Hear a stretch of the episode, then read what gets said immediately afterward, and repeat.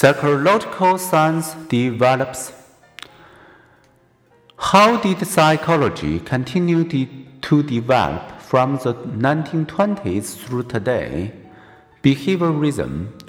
In the few early days, many psychologists share with English essayist C.S. Lewis the view that there is one thing and only one in the whole universe which we know more about than we could learn from external observation that one thing Lewis sight is ourselves.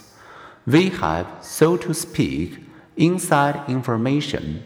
Wundt and Titchener focus on inner sensations, images, and feelings. James also engaged in introspective examination of the stream of consciousness and of emotion. For these and other early pioneers, psychology was defined as the science of mental life.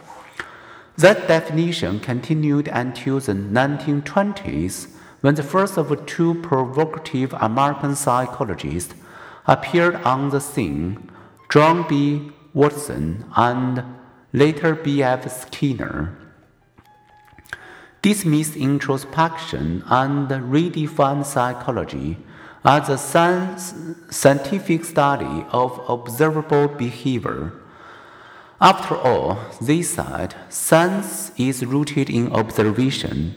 What you can't observe and measure, you can't scientifically study. You can't observe a sensation, a feeling, or a thought, but you can observe and record people's behavior as we respond to and learn in different situations.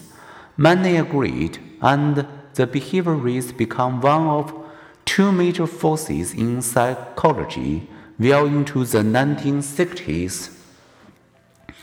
Freudian psychology.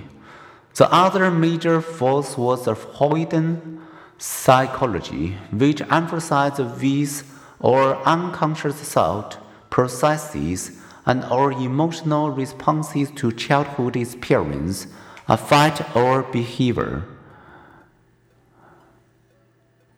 In chapters to come, we will look more closely at Sigmund Freud's teachings, including his theory of personality and his views on unconscious sexual conflicts and the man's defenses against his own wishes and impulses.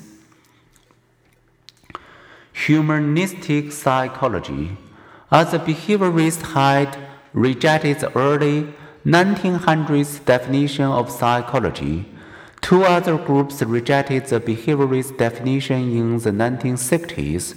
The first, the humanistic psychologist led by Carl Rogers and Abraham Maslow found both Freudian psychology and behaviorism too limiting. Rather than focusing on the meaning of early childhood memories or the learning of conditioned responses, the humanistic psychologist drew attention to ways that current environmental influences can nurture or limit our growth potential, and to the importance of having our needs for love and acceptance satisfied.